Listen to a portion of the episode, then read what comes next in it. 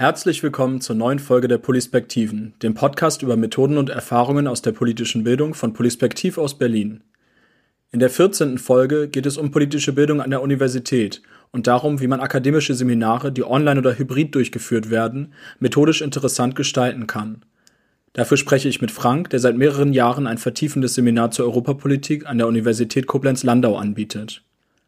Außerdem sind Vivian und Jeremy zu Gast, die als Studierende an diesem Seminar teilgenommen haben und ihre Erfahrungen dort und in den Corona-Semestern im Allgemeinen beschreiben. Und auch ich selber komme in dieser Folge immer wieder zu Wort und teile meine eigenen Erfahrungen aus den letzten digitalen Semestern an der Berliner Humboldt-Universität. Danach gibt es wie immer Highlights aus den letzten Wochen unserer Arbeit. Doch bevor es losgeht, noch zwei Hinweise. In dieser Folge geht es vor allem um die methodischen Aspekte des Seminars, der europapolitische Inhalt wird nur am Rande angesprochen. Falls Sie sich aber für dieses Thema speziell interessieren, möchte ich Ihnen einen anderen Podcast nahelegen, den wir für die Hessische Landeszentrale für politische Bildung produziert haben. Er trägt den Namen Was ist die EU und stellt in bisher vier Folgen die verschiedenen Institutionen der EU und ihre Arbeitsweise vor.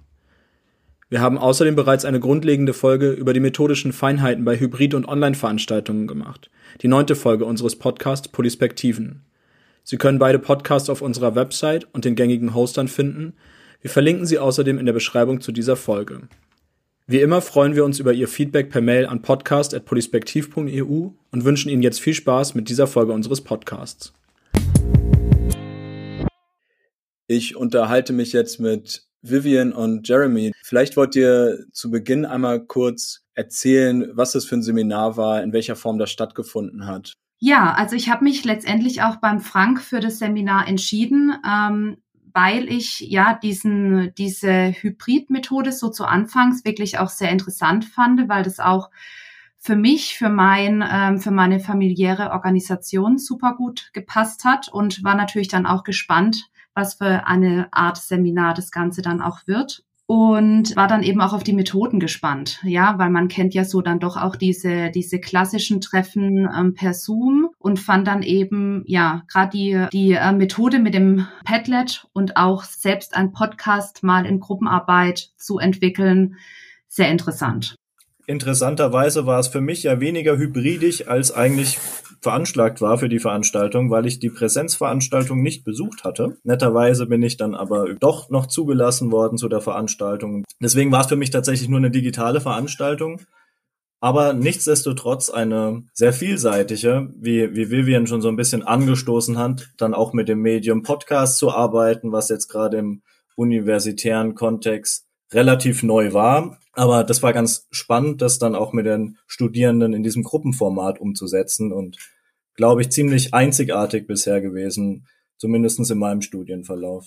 Ja, was ich halt eben auch da sehr spannend auch fand, dass man eben erst zu Hause alleine das ähm, erarbeitet hat und dann sich dann aber wirklich gemeinsam in der Gruppe dann nochmal zusammengeschlossen hat, dann auch ähm, ja erst zu überlegen, wie geht man vor, was, wie, welchen Schritt macht man als erstes, wem schickt man was als nächstes, wer kann dann was zusammenschneiden, ähm, dass es auch ein schönes, einheitliches Ergebnis dann auch darstellt, ja, dass das Ganze auch einen roten Faden dann auch liefert. Äh, das heißt, um das nochmal zu rekapitulieren, äh, ihr habt euch erst äh, alle zusammengetroffen und wurdet dann auf Gruppen aufgeteilt, in denen ihr weitergearbeitet habt und am Ende habt ihr euch nochmal alle zusammengetroffen, oder? Habe ich das falsch verstanden? Also wir hatten ja unsere erste Sitzung war ja in Präsenz an der Uni in der Roten Kaserne und es war eben auch schon mal ein Vorteil, dass man doch auch schon mal ja die Gesichter doch persönlich gesehen hat. Das muss man schon sagen, das war schon eine schöne Idee. So, man sieht sich digital zwar auch, ja, aber es ist doch was anderes, wenn man vor Ort einfach ist. Man hört die Stimme noch mal anders. Man kann sich vielleicht durch gewisse Gestiken ähm, oder so vielleicht doch auch die Namen besser einprägen. Man knüpft doch schneller noch mal Kontakte zu, zum Sitznachbarn, ja. Und so haben sich dann auch schon die Gruppen dann auch teilweise gebildet, was dann auch schon mal für die Gruppendynamik schön war. Aber gab es am Ende dann noch mal ein persönliches Treffen zum Abschluss oder blieb es bei dem ersten persönlichen Treffen zu Beginn des Seminars? Tatsächlich wurde das, wenn ich richtig informiert bin, äh, zwar eigentlich geplant, dass wir uns am Ende nochmal in Präsenz treffen. Letztendlich haben wir dann aber wegen den Corona-Maßnahmen abgestimmt und entschieden, das doch digital zu machen, weil es dann irgendwie von der Uni auch neue, ich würde sagen, Voraussetzungen gab für die unterschiedlichen Seminare, wie die abzuhalten seien, dass wir uns dann doch entschieden hatten, das wieder digital zu machen und hatten dann so quasi unsere Abschlusssitzung nochmal jeder daheim vor seinem Bildschirm. Genau, also es war eigentlich ursprünglich schon auch geplant, aber die Bedenken waren halt doch auch aufgrund der Situation schon erheblich. Und Frank war dann eben auch so flexibel und hat dann doch das dann eben in Online geändert. Würdet ihr sagen, dass dadurch äh, etwas Wesentliches verloren gegangen ist oder hat das trotzdem jetzt inhaltlich vom, von dem, was ihr mitgenommen habt, gut funktioniert mit dem digitalen Abschlusstreffen? Ich fand es, fand es in Ordnung, weil ähm, wir doch einfach ja auch über die Plattform gut kommuniziert hatten, dadurch, dass wir eben uns schon mal zuerst live gesehen haben und ja schon eine gewisse Zeit, auch wenn nur online, aber auch trotzdem ja miteinander verbracht haben, auch in, in Gruppen per Zoom schon auch zwischendurch, zwischendurch getroffen haben und man kannte sich ja schon einigermaßen. Von daher.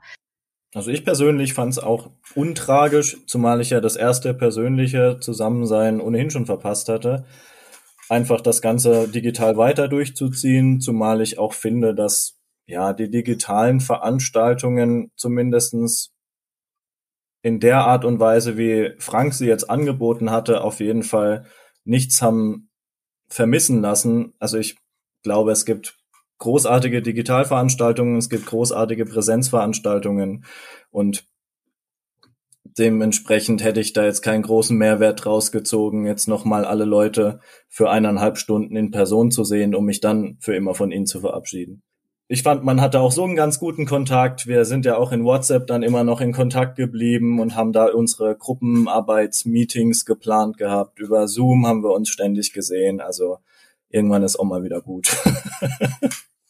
Okay. Und äh, die Meetings dazwischen, da gab es ja dann auch äh, einerseits die äh, Treffen in der Gruppe und dann aber andererseits äh, habt ihr jeweils innerhalb der Gruppe dann die, die Produktion des Podcasts organisiert, oder? Wie, wie hat das funktioniert? Wie ist das abgelaufen? Also wir haben das so aufgeteilt, dass jeder seinen eigenen Themenanteil für den Podcast für sich daheim aufgenommen hatte mit den unterschiedlichen Informationsbausteinen, auf die wir uns vorher geeinigt hatten und dass letztendlich dann alles zusammengeschnitten wurde, dass es ein einheitliches Gesamtstück aus den vier Personen waren wir, glaube ich, wurde. Das war für uns einfach am sinnigsten und am einfachsten, zumal wir auch nicht das nötige technische Know-how hatten, um das Ganze synchron zu machen. Und dann konnte jeder auch in aller Ruhe für sich daheim das Ganze einsprechen, bisschen wie Nachrichtensprecher. Ist vielleicht auch für den einen oder anderen leichter, als dann in so einer, ja, kleinen Vorführung, das auch wirklich tadellos rüberzubringen. Und dann hatten wir das einfach zusammengestellt. Und wie war es bei euch, Vivian? Ja, also ich muss auch sagen, es ist natürlich irgendwie auch sehr interessant gewesen, dann auch mal so seine eigene Stimme zu hören, wie man denn dann da auch so, so, so rüberkommt, ja. Also das fand ich für mich auch interessant, ähm, wie so meine Intonation und alles ist, ja, und wie auch das das Zusammenspiel von den ganzen Charakteren dann auch eins gibt. Und wir hatten es tatsächlich auch so gemacht, dass ähm, wir uns per WhatsApp und auch per Zoom getroffen hatten, uns es auch in Blöcke aufgeteilt hatten. Also kann ich eigentlich nur so wiedergeben und dann das eben dann auch zusammengeschnitten haben. Und ähm, ja, das Gute ist eben, dass man immer wieder Korrekturen auch mal vornehmen kann. Ne? Man kann es dann noch mal neu aufnehmen. Man, man kann sich selber auch so einteilen, was ich als schönen Bonus einfach auch in dem Ganzen betrachte.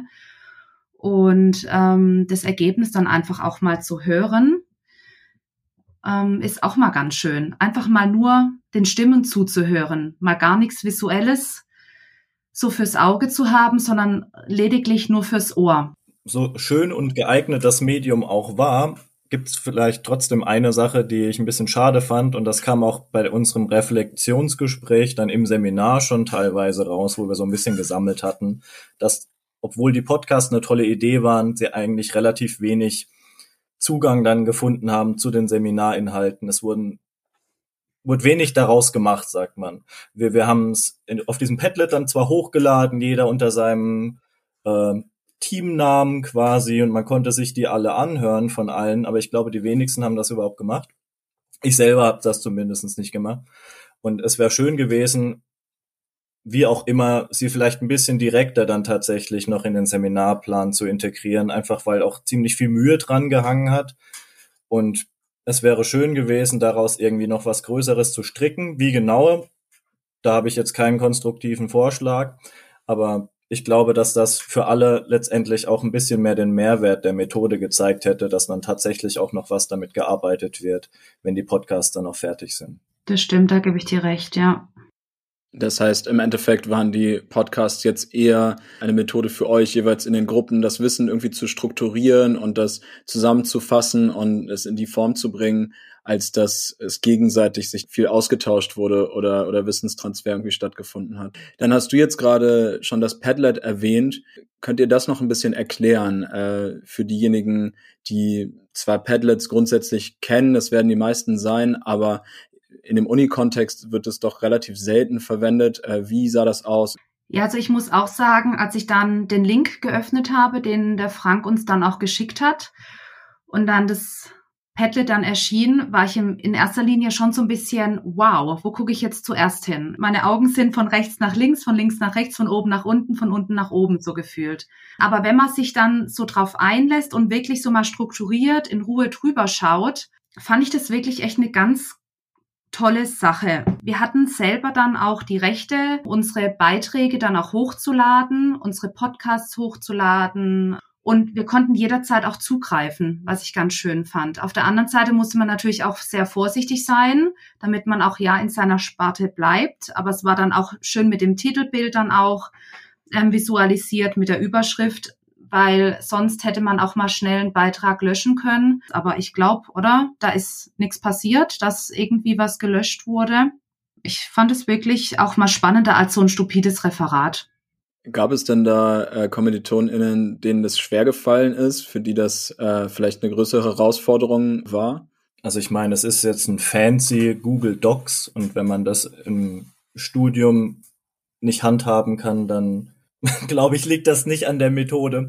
Also tatsächlich war es sehr, sehr einfach strukturiert. Man klickt auf ein Plus, ne, kommt ein neues Fenster, hurra, man kann reintippen und die Größe der Schrift einstellen. Es hat jetzt keinen vom Hocker gehauen, was das jetzt von einem abverlangt hat.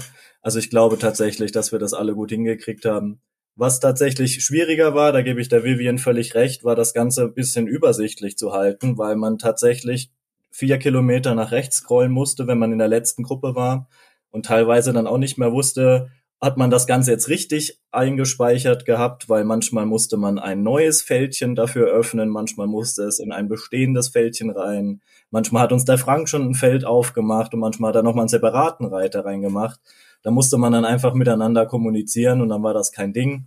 Aber ich glaube mal, dass kein Studierender ein großes Problem damit hatte, mit dem Ganzen jetzt digital umzugehen. Gerade im digitalen Semester, wenn man sich ohnehin schon zu Genüge mit solchen Sachen auseinandergesetzt hat. Genau, und es war halt auch mit jedem Medium einfach auch nutzbar, was ich ganz gut fand, egal ob mit Laptop, iPad oder so, Handy, ne, man konnte immer mal, wenn man doch irgendwie einen Einfall hatte, dass man dann doch einfach das schnell dann entweder nochmal schnell löschen konnte, wenn man dachte, oh Gott, nein, das war jetzt doch nicht gerade so gut. Dann hat man einfach durch diese Rechte, die man selber eben da hatte, das selbst zu organisieren und ähm, ja, dieses Verantwortungsbewusstsein, was man eben dafür dann auch bekommt, ja, fand ich eben auch dann ganz gut, das dann selbst zu gestalten. Ja, spannend. Also ich meine, die Uni ist ja für sowas der richtige Ort für eben selbstständiges Arbeiten, aber viel zu oft findet das dann ja doch nicht statt äh, und viel zu oft ist es dann doch schulisch und man wird an die Hand genommen und äh, wartet darauf, dass man Input vom Dozenten, von der Dozentin bekommt. Vielleicht als letzte Frage nochmal der Blick ein bisschen über den Tellerrand dieses Seminars hinaus. Wie war das sonst so bei euch in den Online-Semestern? Äh, Habt ihr viele verschiedene Methoden verwendet? War es doch eher wie bei mir, bei dem sehr viel sich in Zoom-Calls äh, abgespielt hat? Ähm, wie war das bei euch im, im Studium bisher?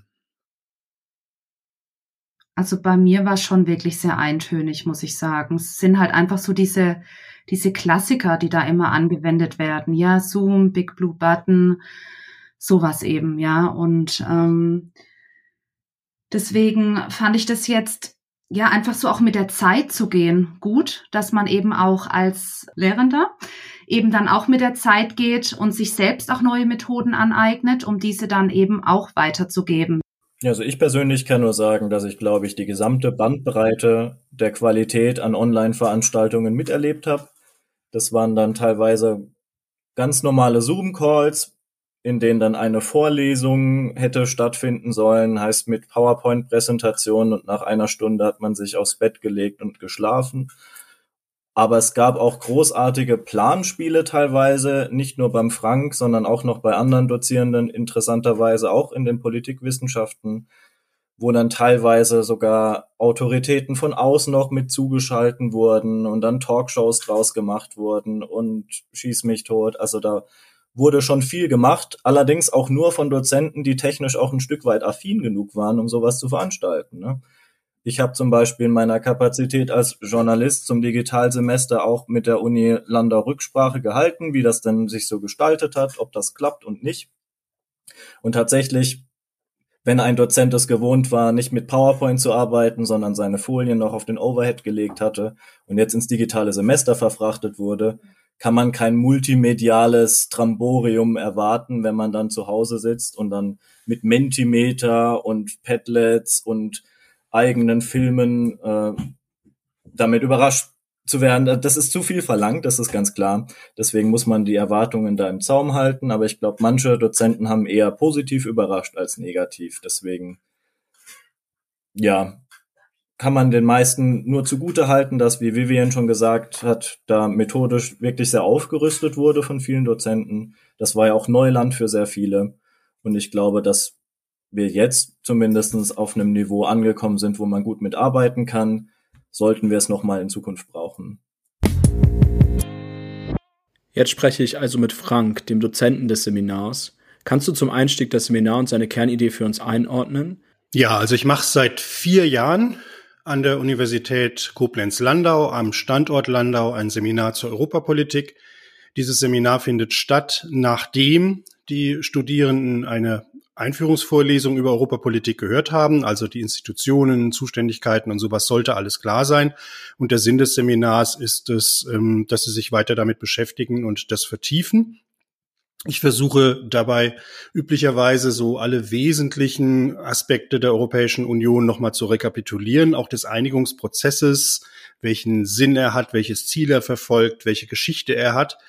Und das anhand von konkreten aktuellen Beispielen immer zu machen. Also dass wir uns äh, politische Fragestellungen anschauen, die gerade aktuell sind, Dinge, die gerade verhandelt werden und dann in dieser aktuellen Diskussion die, die Charakteristika suchen und reflektieren. Das ist so die Kernidee.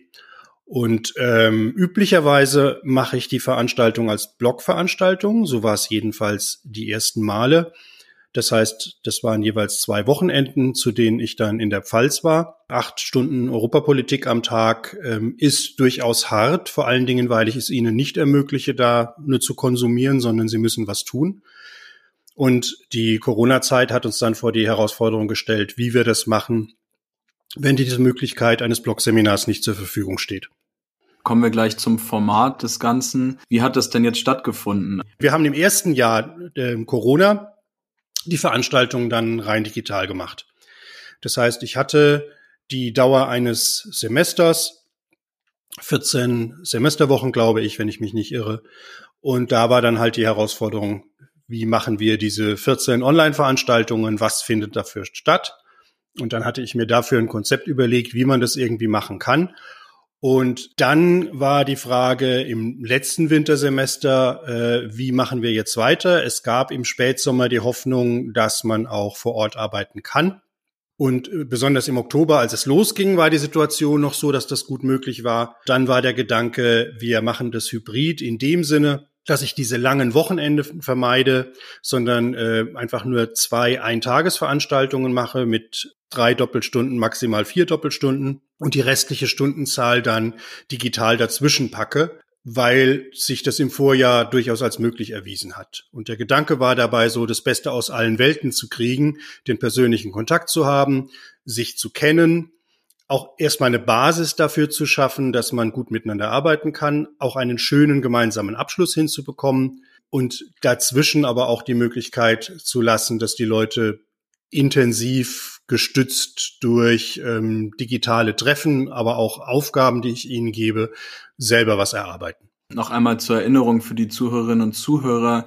Äh, es gibt die drei Arten von Format. Einmal ein reines Online-Format, wo jede und jeder zu Hause oder irgendwo anders sitzen kann und an dem Format teilnehmen kann, äh, wie zum Beispiel bei einem Zoom-Meeting. Dann gibt es ein reines Offline-Format, äh, wo alle zusammen im gleichen Raum sitzen, normalerweise klassische Uni-Formate. Und dann gibt es alle möglichen Arten von Hybrid-Formaten, wo es irgendetwas dazwischen ist. Wir haben eine längere Folge schon äh, darüber gemacht, die kann ich an der Stelle nochmal empfehlen und äh, verlinken wir auch in den Show Notes aber äh, wir sprechen jetzt eben über den Uni-Kontext, der nochmal ein bisschen anders ist als äh, die normalen Angebote der politischen Bildung. Das heißt, in dem Seminar, was du angeboten hast, hatten die Teilnehmenden die Möglichkeit, sich persönlich zu treffen, zu Beginn eigentlich war es auch geplant am Ende, wobei das ja ausfallen musste. Und äh, dazwischen gab es Online-Treffen. Einerseits, wenn ich es richtig verstanden habe, organisierte, vereinbarte und andererseits dann Gruppen, in denen die Studierenden sich auch noch selbst organisiert getroffen haben, richtig? Genauso. Also diese, diese Vielfalt, du sagst es jetzt, es gibt halt so physische Veranstaltungen, da kommen alle hin. Aber mein Anspruch an ein Uniseminar wäre auch, dass es ja unterschiedliche Elemente beinhaltet und nicht einfach eine Vorlesung ist, bei der ein ähm, Referent, ein Dozent sich äh, vorne produziert und der Rest äh, das gelangweilt jede Woche absitzt, sondern dass es da aktive Phasen gibt, dass es auch Selbstlernphasen gibt. Also das traditionelle Mittel ist ja, man bereitet ein Referat vor, das man dann halten muss. Man kann sich auch Gruppenarbeiten vorstellen, Rechercheaufgaben, aber das alles gehört für mich für ein Hochschulstudium mit dazu. Es geht nicht nur um die Präsenzzeit, und dann ist eben die Frage, wie kann man das machen, wenn man zusätzlich dafür auch noch den digitalen Kanal gewissermaßen hat? Absolut. Dadurch äh, gibt es dann natürlich zusätzliche Möglichkeiten. Vielleicht äh, sprechen wir noch mal über die weiteren Vorteile, die diese Hybridform hatte. Das ist sicherlich auch ein Aspekt, dass die Studierenden sich selber einen Großteil der Zeit zumindest einteilen können und dass sie auch an verschiedenen Orten an den Seminaren teilnehmen. Also ich war auch zum Teil während der Corona-Semester äh, nicht in Berlin, sondern in anderen Städten und habe von da dann online an meinen Veranstaltungen teilgenommen. Hat sich das äh, auch für dich bemerkbar gemacht? Würdest du sagen, dass äh, vielleicht die Teilnahme größer war oder auch das Engagement größer war? Kriegt man sowas mit als Dozent? Ja, als Dozent kriegt man mit, dass die Studierenden, die nicht so das ganz klassische Studium absolvieren, ähm, sehr, sehr wertvolle Seminarteilnehmerinnen und Seminarteilnehmer sind. Also jetzt Vivian, wenn ich es richtig weiß, die ist äh, auf dem zweiten Bildungsweg unterwegs. Das heißt, die hat eine Ausbildung fertig, die arbeitet, die hat eine Familie, die hat ein Kind und hat sich dann entschieden, ein Hochschulstudium zu machen, ähm, was in ihrem Leben schwer zu integrieren ist, aber sie bringt eine ganz andere Perspektive mit rein. Sie arbeitet auch viel effizienter als die anderen Studierenden.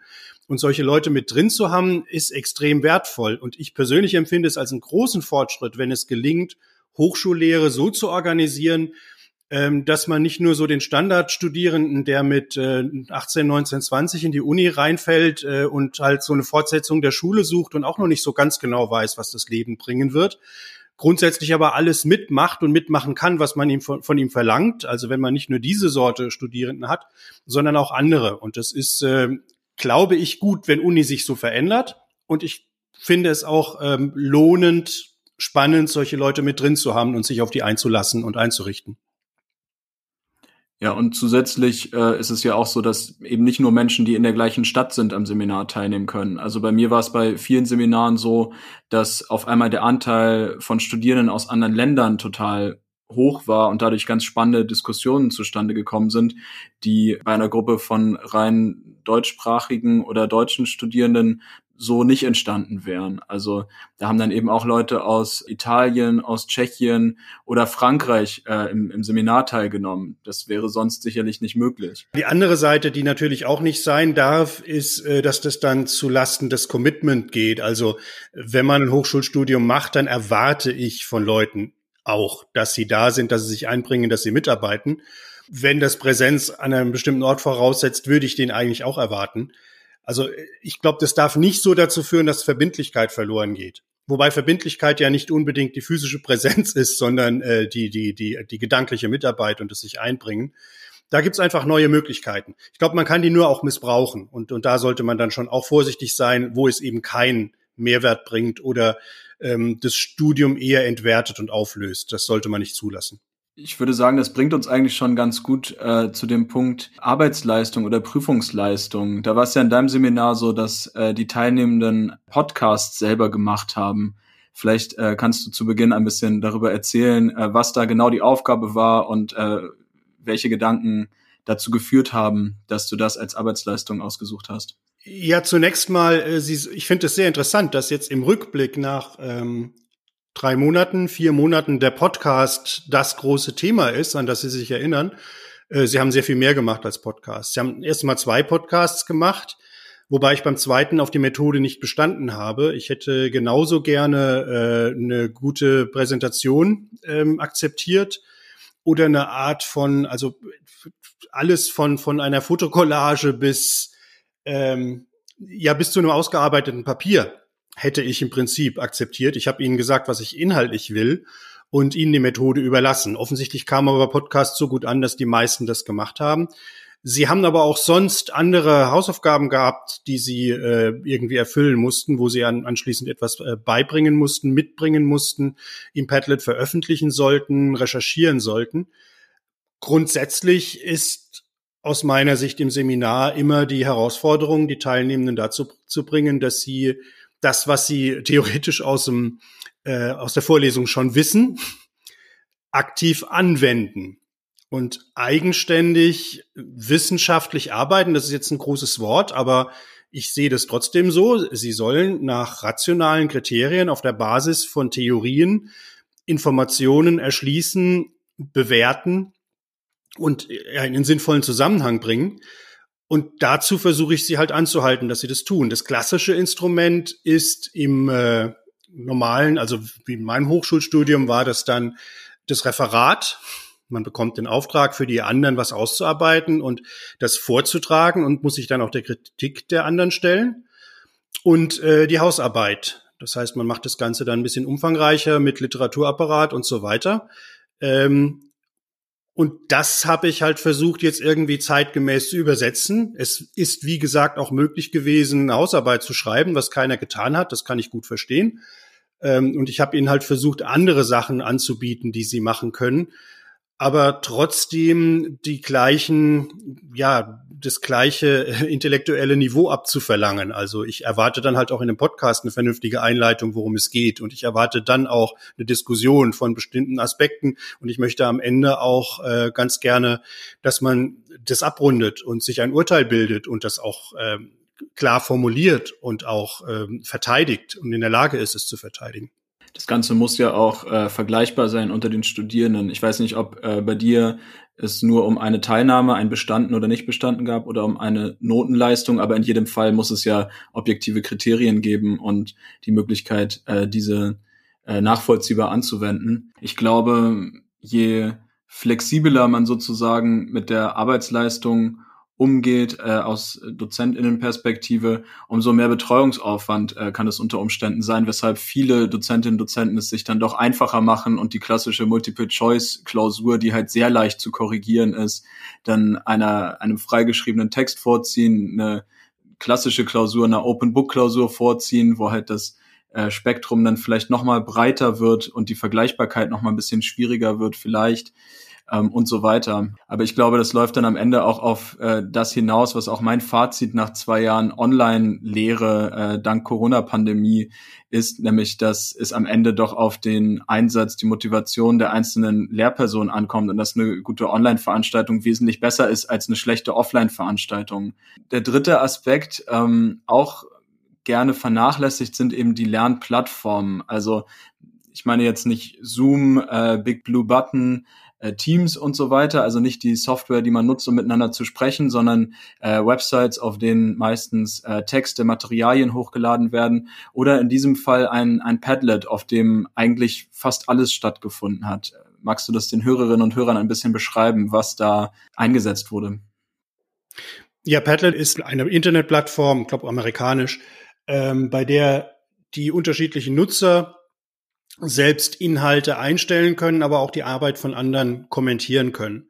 Und es ist sehr multimedial angelegt, das heißt, man kann ganz problemlos auch, auch ähm, Soundfiles einstellen, man kann Videos einbinden, man kann äh, PDFs als Download einbinden oder andere Formate wie eine PowerPoint-Präsentation.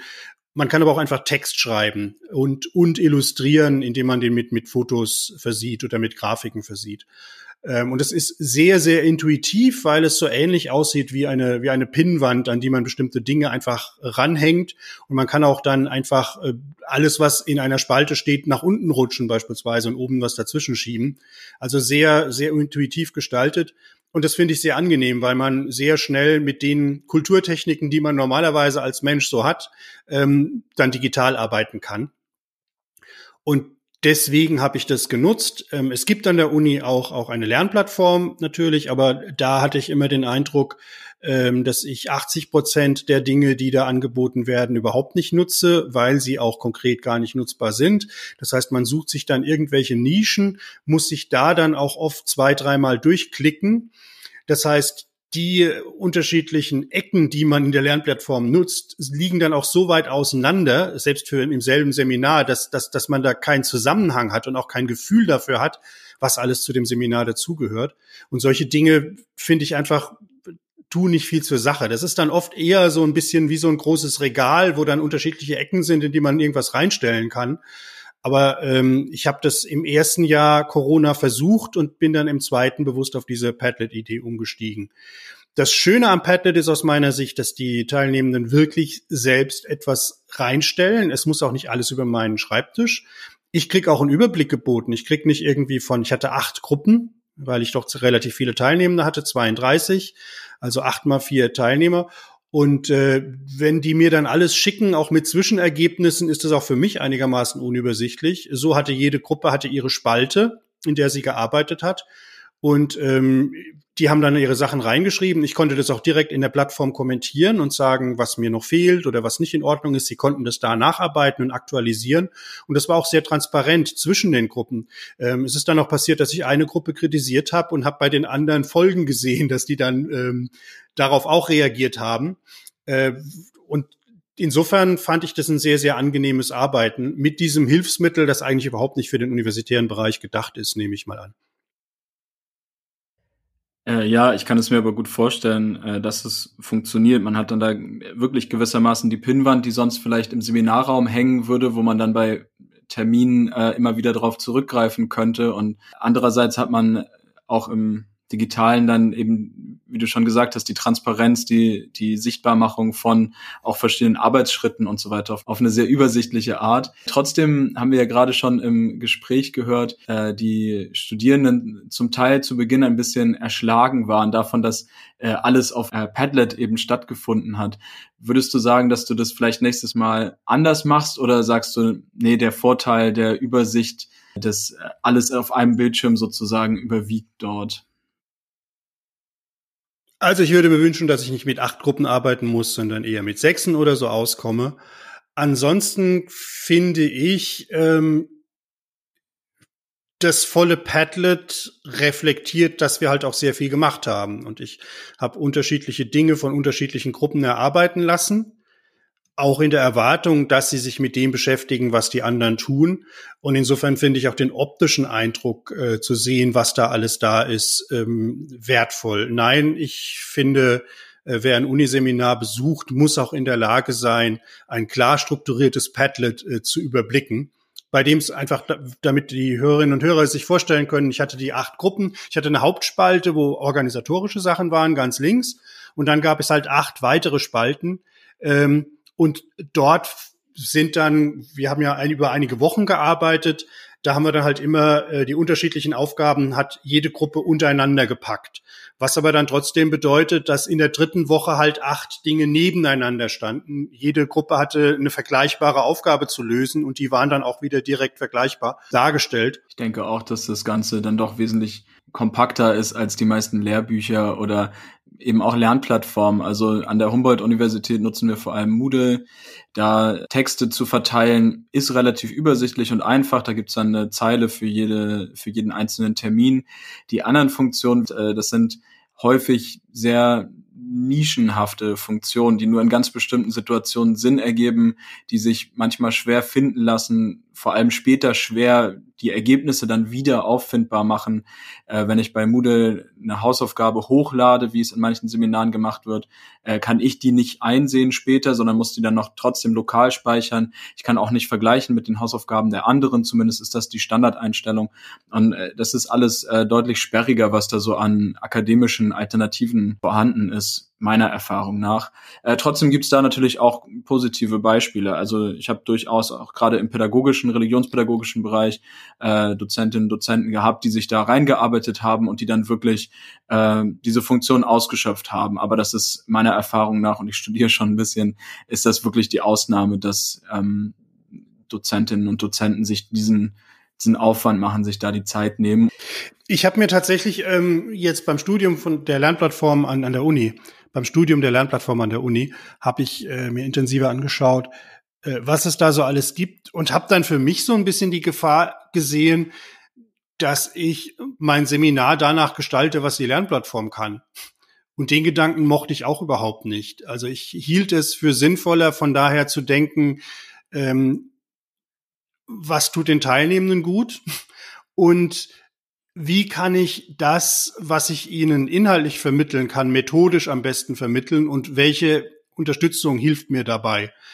Und auf dem Weg hat die Plattform dann immer nicht so richtig gepasst. Aus meiner Sicht wären die Plattformen ähm, flexibler und auch, auch ähm, intuitiver und von ihren methodischen Möglichkeiten her breiter dann glaube ich, könnte man auch wesentlich besser das innerhalb dessen machen, was das, was die Plattform anbietet. Aber ich hatte den Eindruck, das ist so eng, dass ich dann tatsächlich mich darauf einrichten muss, was dort geht. Und dazu hatte ich keine Lust. Äh, nachvollziehbar. Wir kommen schon zum Abschluss unseres Gesprächs. Gibt es noch Dinge, über die wir noch nicht gesprochen haben, die du Dozentinnen und Dozenten vielleicht mitgeben wollen würdest? Tipps, äh, wie sie ihre Online-Lehre ansprechender gestalten können oder auch Dinge, die du erst lernen musstest, ähm, Fehler, Fallstricke, die vielleicht andere dann nicht nochmal selber erleben müssen? Ich habe das nochmal in Ruhe angehört, was äh, Vivian und, und Jeremy gesagt haben zu, zu dem Seminar. Und da ist mir eine Sache sehr aufgefallen, nämlich, dass sie gesagt haben, bei vielen Dingen war es schade, dass wir sie am Ende nicht anhören. Also wir haben viele mediale Inhalte gemacht, die dann doch irgendwie einfach stehen blieben. Ähm, ich würde einerseits diese Kritik insofern relativieren, als eine typische Seminararbeit etwas böse gesagt auch keinen interessiert. Ähm, wer an der Uni ähm, Assistentinnen und Assistenten hat, lässt die das Ganze lesen und bewerten, weil man gar nicht erwartet, dass das irgendwie besonders spannend ist. Und auch die, die Kommilitoninnen und Kommilitonen werden in der Regel ähm, die Hausarbeit ähm, nicht zu Gesicht bekommen, die irgendjemand geschrieben wird. Das heißt, es ist ja im Wesentlichen so, so ein Selbstlerntool. Und ähm, da produziert man etwas, um zu zeigen, was man kann oder was man auch nicht kann. Und äh, hat dann eine konkrete Aufgabe, an der man Erfahrungen machen kann und, und wachsen kann. Und insofern waren jetzt Podcasts, die hinterher keiner hört, auch nichts anderes als eine normale Seminararbeit. Äh, eine verschärfte Variante ist ja dann immer noch das Referat äh, bei dem es auch nicht unbedingt ein Vergnügen sein muss, dazu zu hören oder wo man als Dozent in am Ende vielleicht auch das Problem hat, sehr vieles gerade zu rücken, was vielleicht nicht so perfekt dargestellt wurde, was dann auch wieder ähm, nicht angenehm erlebt wird. Also ich glaube, da, da sprechen wir von Problemen, die es in der Realität ganz genauso, in der, in der physischen Realität genauso gibt, unabhängig davon, welche Instrumente man hat. Ich überlege trotzdem, ob man das nicht irgendwie anders machen könnte. Also ob man nicht bei den ähm, bei der Vergabe von Aufgaben darauf achten könnte, dass das, was da erarbeitet ist, für die anderen auch interessanter ist. Also dass man da nicht sagt, ich äh, lasse euch mal, stellt mal da, was der Europäische Rat ist, seit wann es ihn gibt, wie da gearbeitet wird, sondern politischere Fragen stellt. Ähm, in der Hoffnung, dass das für die anderen, die äh, zu anderen Ergebnissen kommen oder dass es für sie dann interessanter ist, sich damit auseinanderzusetzen, es wäre ja auch durchaus möglich, dass man irgend so ein Oberthema, Krieg in der Ukraine oder sowas nimmt und dann alles Mögliche von Sicherheitspolitik, Finanzpolitik, Klimapolitik, Erweiterungspolitik ähm, Selbstverständnis der Europäischen Union. Man könnte daran ja auch vieles aufziehen. Und vielleicht könnte man dann auch aus den Schnipseln, die die erarbeitet haben, zum Abschluss so einen großen gemeinsamen Podcast machen von einer halben, dreiviertel Stunde, der die wesentlichen Aspekte zusammenfasst und wo sie alle beitragen. Also ich denke nach, ob man nicht sowas machen könnte, um was zu schaffen, was alle lieber anhören. Ich sehe aber gleichzeitig auch die Frage, dass die Studierenden immer da, wo ich ihnen Meinung abverlange, begründete Meinung abverlange, ohnehin anfangen zu schwächeln. Also eigentlich sind die sehr froh, wenn ich sage, beschreibt mal den Europäischen Rat. Ähm, wenn sie irgendwas äh, ergoogeln können und können das dann rekapitulieren. Das haben sie immer total begeistert gemacht. Und wenn ich dann gefragt habe, ja, du hast mir jetzt erzählt, die einen halten die Europäische Kommission für eine Verwaltungsbehörde, die möglichst neutral allen Mitgliedstaaten zuarbeiten soll. Die anderen sagen, es sollte so eine Art Regierung sein, die den Willen des Parlaments umsetzt. Wie siehst du das denn? Und dann äh, wird es sehr, sehr still und sie sind sehr zurückhaltend, da Position zu beziehen. Und ich müsste sie halt immer über diese Schwelle treiben, damit dann tatsächlich interessante Inhalte entstehen. Und da, glaube ich, muss ich auch realistisch sein. Ja, vielleicht merkt man auch an der Stelle, dass im deutschen Universitätssystem Hausarbeiten, wo es eher darum geht, Dinge zu beschreiben, zusammenfassen, Forschungslandschaft wiederzugeben, als eine eigene Meinung zu äußern, höchstens kurz am Ende im Fazit, ähm, dass diese Form beliebter und verbreiteter ist als das Essay, wo man ja doch eigentlich eine eigene Meinung pointiert auf den Punkt darstellen soll. Allerdings nehme ich es so wahr, dass es sich langsam in diese Richtung verlagert, was ich äh, persönlich für eine, für eine große Bereicherung halte. Zur Frage, was, was, was sich sonst äh, so für Lehren ziehen würde aus dem, was wir hier äh, jetzt gerade diskutiert haben, ist, ich glaube, dass wir das, was wir in den letzten zwei Jahren während Corona kennengelernt haben, als Erweiterung unseres Werkzeugkastens begreifen sollten.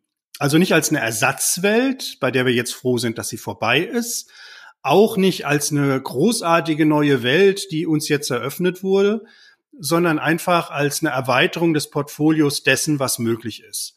Und ähm, ich denke, dass eine, eine, eine gute Präsenzveranstaltung äh, mit einer persönlichen Beziehung, wo man diskutieren kann und wo man auch eine Stimmung im Raum wahrnimmt, wo man Gesichter lesen kann, wo man Ärger wahrnimmt, wo man sieht, wenn jemand gelangweilt ist, ist durch nichts anderes zu ersetzen.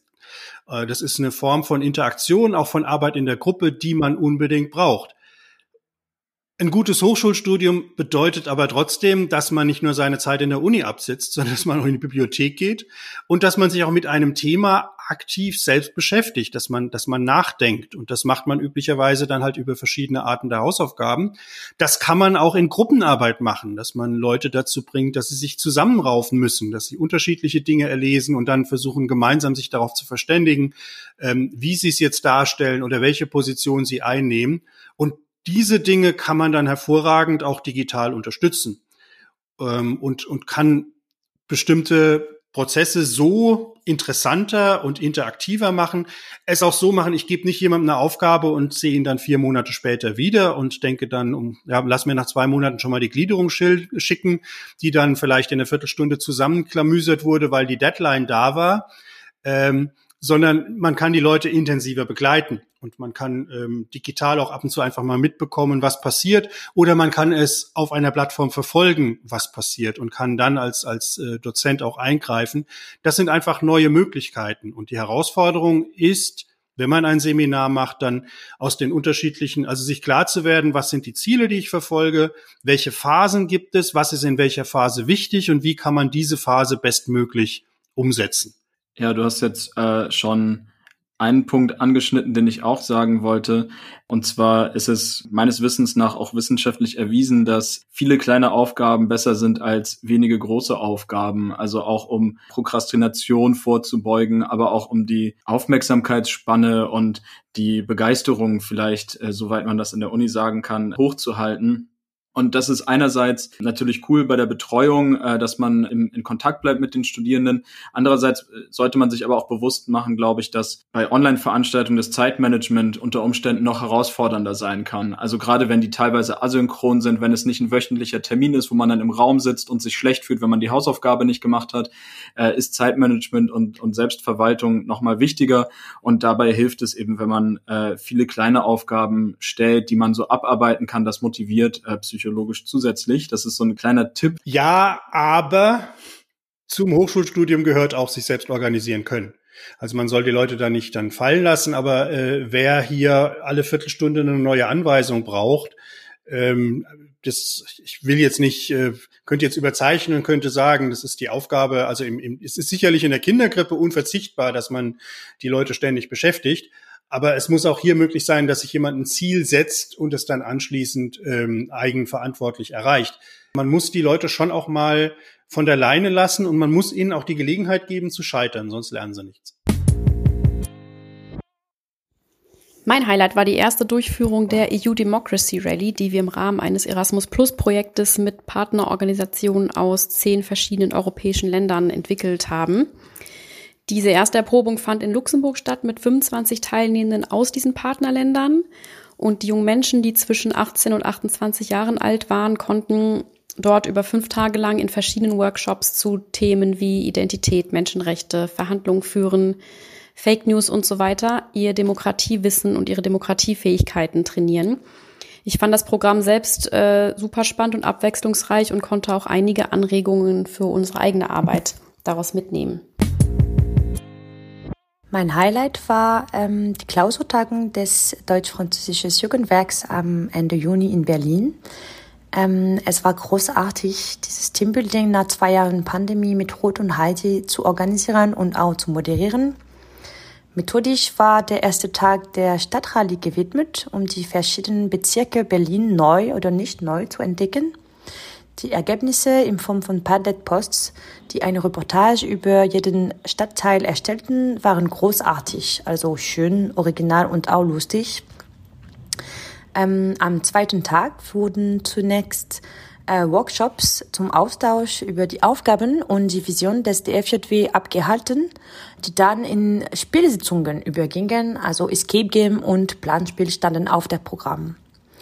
Ähm, allgemein Gelegenheiten, sich zu entwickeln, sowohl individuell als auch in der Gruppe und ähm, um gemeinsam zu genießen. Deshalb habe ich mich über dieses Wiedersehen gefreut. Damit kommen wir zum Ende dieser Folge. Ich hoffe, dass sie für Sie interessant war und dass Sie etwas mitnehmen konnten. Falls Sie noch Fragen, Lob, Anmerkungen oder thematische Vorschläge haben, schicken Sie uns gerne eine E-Mail an podcast.polispektiv.eu. Ich bedanke mich fürs Zuhören. Bis zum nächsten Mal.